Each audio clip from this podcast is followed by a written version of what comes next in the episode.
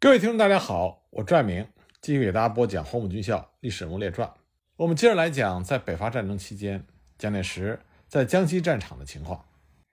一九二六年九月二十三日，蒋介石把他的总司令行营移到宜春。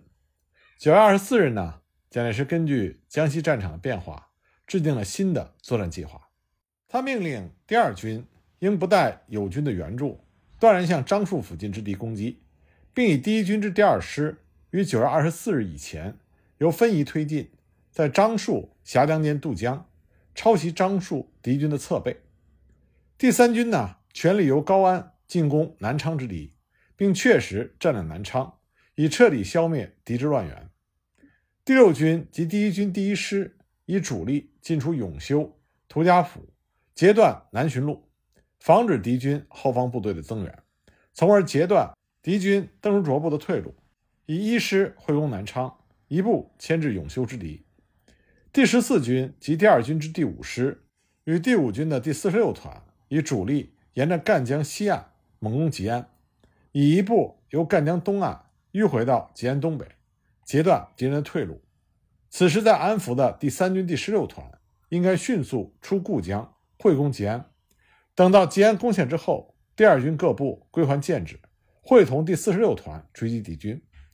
第十四军呢，则迅速地绕出乐安、宜黄、抚州，截击南昌溃退之敌，将之歼灭。第七军在九月十二日集中大野、阳新之后，即以一部沿长江南岸警戒，以主力由瑞昌方面进攻九江。我们可以看到，与北伐军最初攻击江西的计划相比，蒋介石这个新的命令仍然把第二军和第三军作为主力，将目标直指南昌。第六军及第一军第一师则力求截断敌军援兵的枢纽南浔线，并且会攻南昌。赣南方面呢，除了攻打吉安，还要继续北进抚州，肃清南昌东南方向的敌人，和攻打南昌的主力相策应。那么这次作战的核心目标是为了占领南昌。此外呢，原本在湖北作战的第一军第二师和第七军也都开始加入到江西战场。第一军的第二师进入赣中。和第二军合攻樟树，第七军呢，则在赣北作战，牵制原赣的敌军，并且和第六军协力截断南浔线。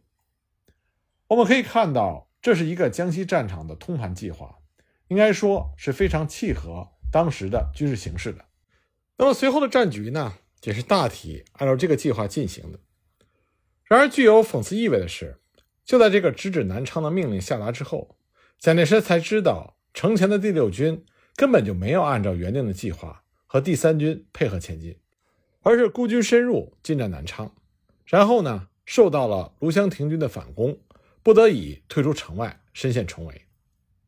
蒋介石为此焦虑万分，前线部队不按既定计划行事，这让蒋介石深感有亲上前线的必要，所以呢，他三十日就到达了清江。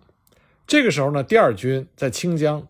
和敌军紧隔着一条赣江，所以呢，蒋介石已经到达了最前线。在行军的过程中，蒋介石仍然是每天军机不断。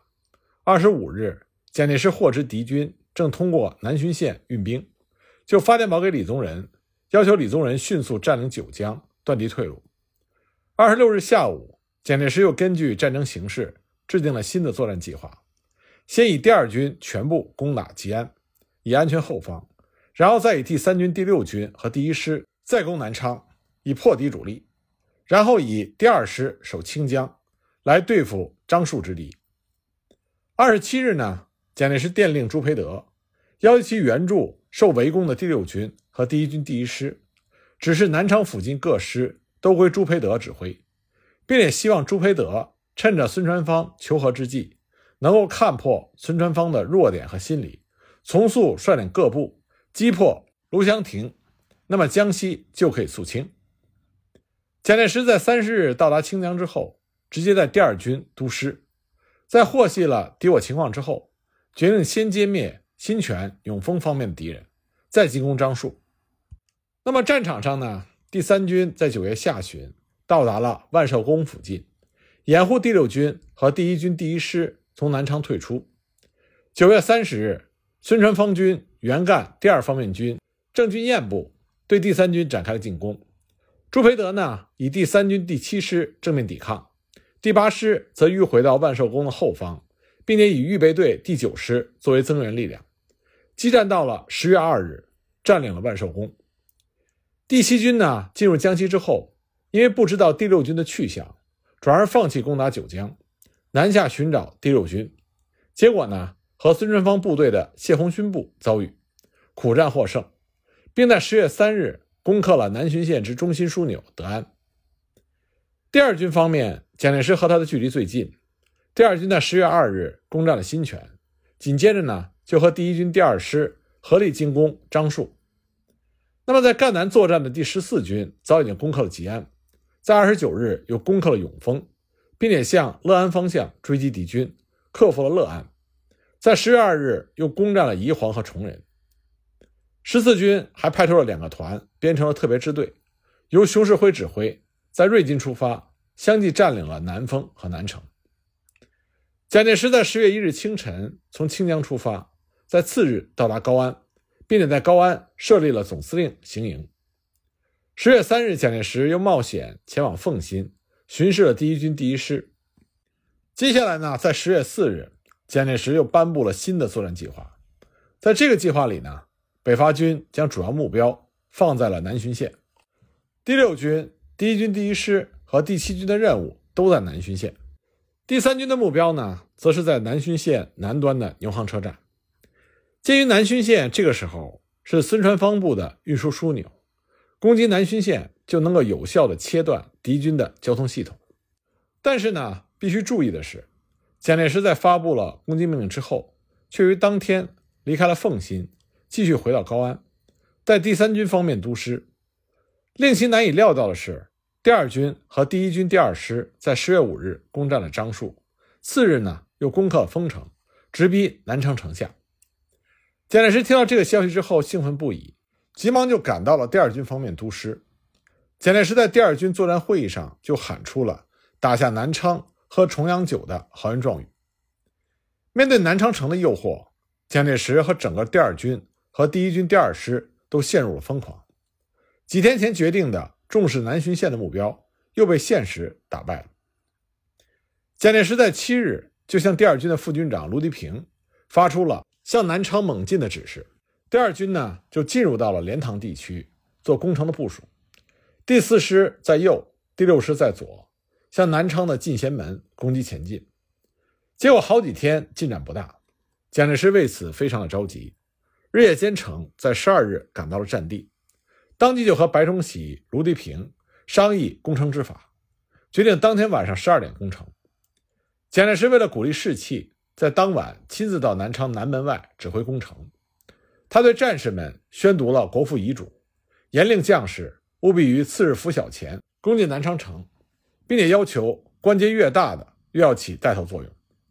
为此呢，第二军军部下达了攻城令，着各团挑选奋勇队一百名，每队编为十班，攻城时各班以一字形逐次前进，并且颁布了攻城奖励办法。第二师攻德胜门，第四和第五师合攻朝阳门，第六师以主力攻进贤门，另外以第十七团绕攻抚民门。但是南昌城城墙坚固，守军的炮火也非常的猛烈。先是以集中猛烈的炮火向着第十团右翼的第二师猛击，然后呢又派遣了敢死队潜出城外，来了连续的几个反冲锋，把第二师打垮了。随即炮火又转移到了第十团。第十一团的阵线射击，这就引发了第四师的混乱。北伐军这个时候就出现了全线崩溃的态势。幸亏事先在赣江上准备了撤退的浮桥，北伐军这才成功的退到了赣江西岸。但是损失非常的大。蒋介石自感指挥无方，既烦恼又紧张。十三日，蒋介石下令撤围。不过呢，蒋介石对外并不承认是攻打失败而撤围。他在向国民党中央汇报的时候，声称是因为南昌居民上书请求他撤退，他才这么做的。刘志呢，则声称这就是技巧胜于蛮力，为了跳得更远，必须后退，这也是制胜的道理。但不管他们怎么说，强攻南昌失利，这是事实。那么，蒋介石在江西战场率领着北伐军和孙传芳的东南五省联军打得焦灼，那么他和革命阵营内部政治敌人之间的暗斗也没有停止。唐生智在北伐两湖战场中极大的扩充了实力，就形成了另外一个军事寡头。而且唐生智颇有和蒋介石竞争的雄心，正在运用他的灵活手腕，在各方面有所布置。他这种四面八方拉拢的政策，被人认为是以对付蒋介石作为主要目标。那么，当蒋介石率军攻打南昌失败的时候，更是成为了武汉多数将领的笑柄。唐生智当时呢，就以讥笑的口吻表示。总司令亲率着这么多的大军，竟会败于南昌城下，这真是怪事。第四军的有些将领们更是觉得，没有他们铁军出马就不及事。有些人呢，则以隔岸观火的态度，等待着看蒋介石的笑话。唐生智甚至多次向苏联顾问铁罗尼表示，说蒋介石太累了，他不可能在江西完成任何事情，最好还是让他休息。假如让我来指挥，将不仅夺取江西。南京也不在话下。那么，事实上，北伐军内部对蒋介石的不满早就人所共知。除了蒋介石的嫡系第一军，几乎每个军都有反蒋情绪，就像是一个定时炸弹。当蒋介石在军事战场上陷入困境的时候，这个定时炸弹就有可能爆炸。另外一方面呢，共产党人和国民党左派先前酝酿的迎王复职的运动也开始逐渐的发酵。恰恰是在蒋介石在江西战场激战的时候，这个运动进入高潮。对于汪精卫复职这件事情，虽然蒋介石最初很不乐意，但是江西战场的困境让他的态度出现了软化。终于呢，在十月三日，在奉新发出了迎汪电报。随即，国民党中央在十月中旬举行的中央及各省区联席会议上，正式通过了迎汪提案。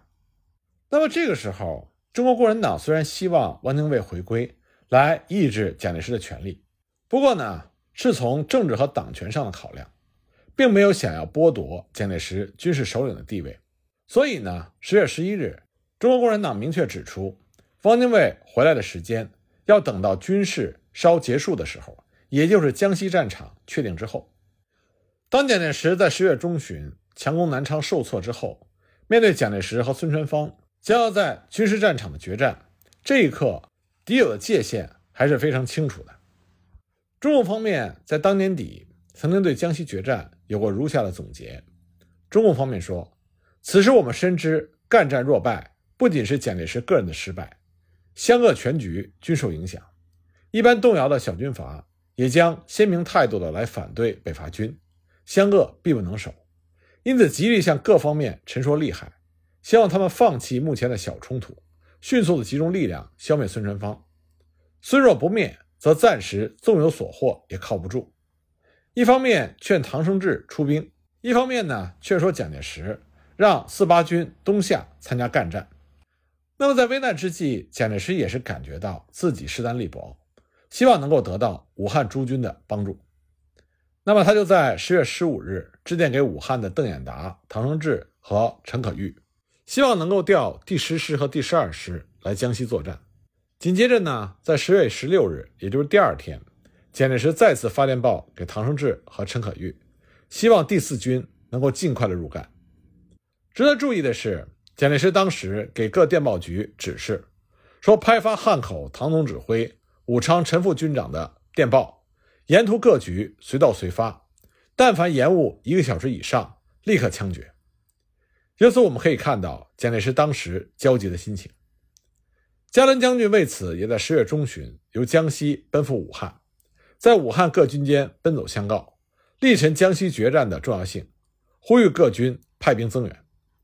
武汉方面最终派出了铁军张发奎部进入到赣北作战，并且派出第八军警戒鄂赣边境。在北伐军将要面临的决战面前，无论是共产党与蒋介石之间，还是武汉各军和蒋介石之间都抛开了成见，为了一个共同的目标团结在了一起。这是当时大革命中非常经典的一幕。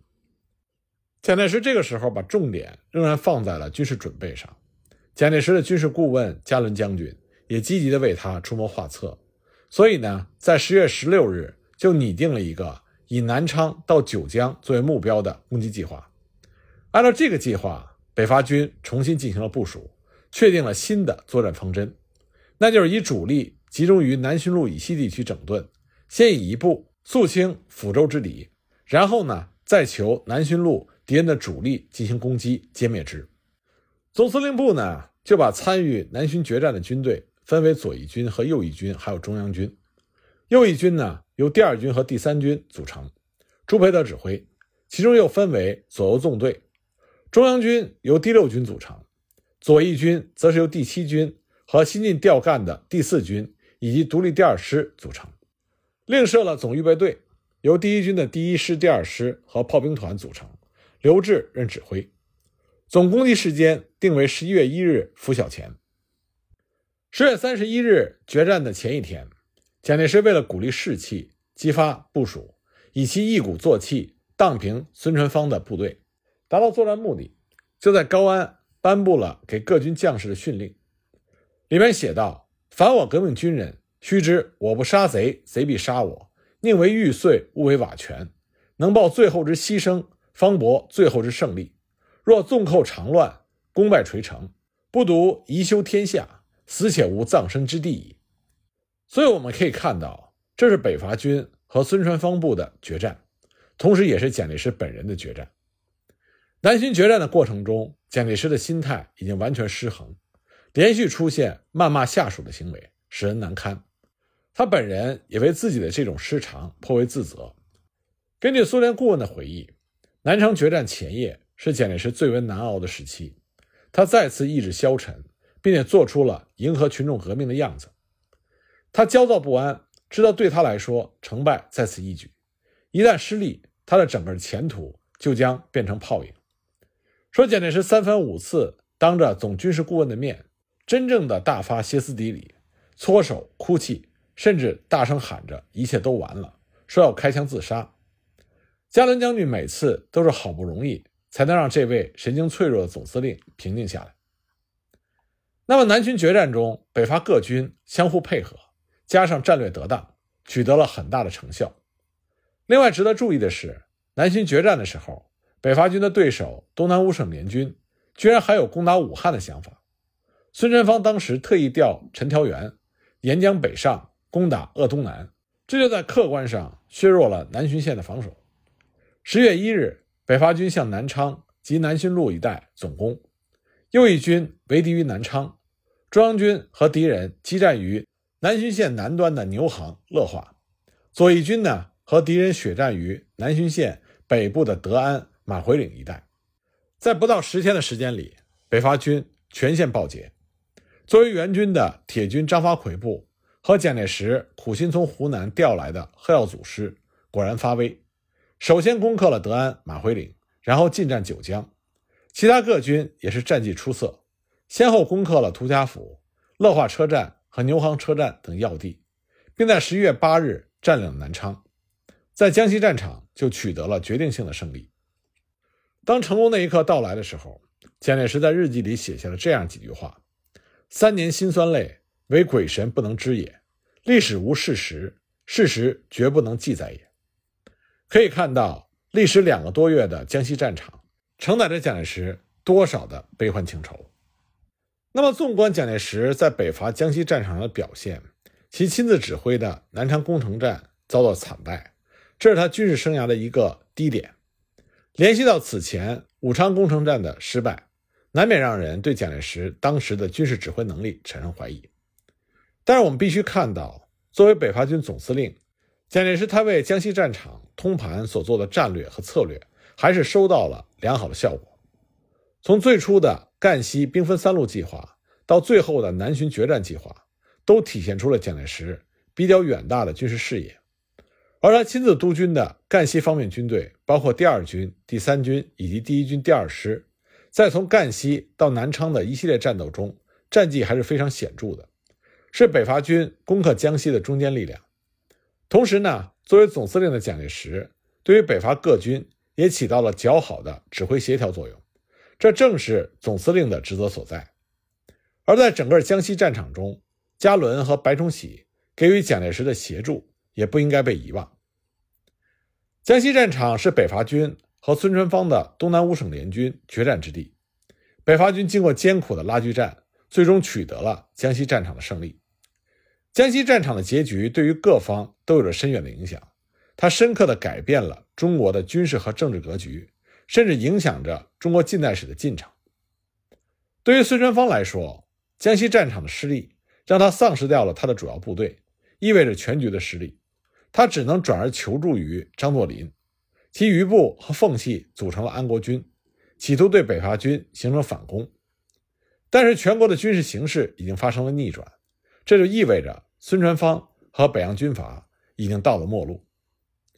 对于北伐军来说，江西战场的胜利不仅仅是收获了江西，解除了广东大本营的后患，而且呢，因为孙传芳把他麾下东南五省的精锐之师都调到了江西，孙传芳的主要军事力量经过江西一战已经基本上被消灭，接下来平定东南五省就已经只是时间问题了。统一中国的梦想也就开始变得实际起来，而持观望态度的一些军阀，像冯玉祥、阎锡山，还有西南军阀，也就更加坚定了加入革命的想法。从另外一方面来讲，如果江西之战失利的话，江西自不能保，再加上唐生智尾大不掉的这种态势，北伐军甚至有可能只能退回广东，回到起点。所以说，江西一战绝对是至关重要的。决定性的一战，对于蒋介石本人来说，江西之战是挽狂澜于既倒，他的军事威信从摇摇欲坠变得稳固起来。蒋介石在进入江西之前，在两湖受到了唐生智强烈的挑战，几乎没有立足之地，而北伐军内部派系林立，各军的反蒋情绪随时都有可能爆发。等到蒋介石攻打武昌失败的时候，他更是受到了猛烈的嘲讽和排挤。处境十分的艰难，唐生智已经是跃跃欲试，等待时机，想要取代蒋介石。那么在后方呢？蒋介石的政敌也正在掀起迎王复职的浪潮，试图通过迎接汪精卫复职来抑制蒋介石的权力。但是江西战场的胜利，让这一切都得到了改观。蒋介石终于等到了扬眉吐气的一天。江西战场的胜利，让革命军胜利的声浪震撼了全国。即使是妇女儿童，也在谈论着蒋介石，并且附会以各种各样的神话传说。据当时南京人的回忆描述，南京刚开始，很多人都是看好孙传芳，认为孙传芳一定会胜利。南京小孩子打架经常说：“我是孙传芳，你是蒋介石。”直到孙传芳在江西吃了败仗，小孩们迅速就改了过来：“我是蒋介石，你是孙传芳。”江西之战呢？见证了孙传芳这位军事强人即将谢幕，而蒋介石作为军事新星冉冉升起。而且呢，江西战场的胜利就让蒋介石获得了江西这块新的地盘。从某种意义上来说，这是蒋介石政治生涯中获得第一块属于他的地盘。以前在广东可谓是各军林立，蒋介石在政治上属于晚辈。虽然在北伐前已经担任了国民党中常会主席。和北伐军总司令，但如果说广东是属于他的，那则是言过其实。当北伐军到达两湖的时候，蒋介石试图用党权压制唐生智，结果最后呢，只能是仓皇的离开两湖。那么在占领江西之后，蒋介石就可以不再忍受任何其他人的制约。蒋介石就是从他的新的根据地江西开始，不断的积蓄自己的力量，谋划着自己下一步的步伐。向着权力巅峰，同时也是和共产党和苏俄决裂的时刻迈进。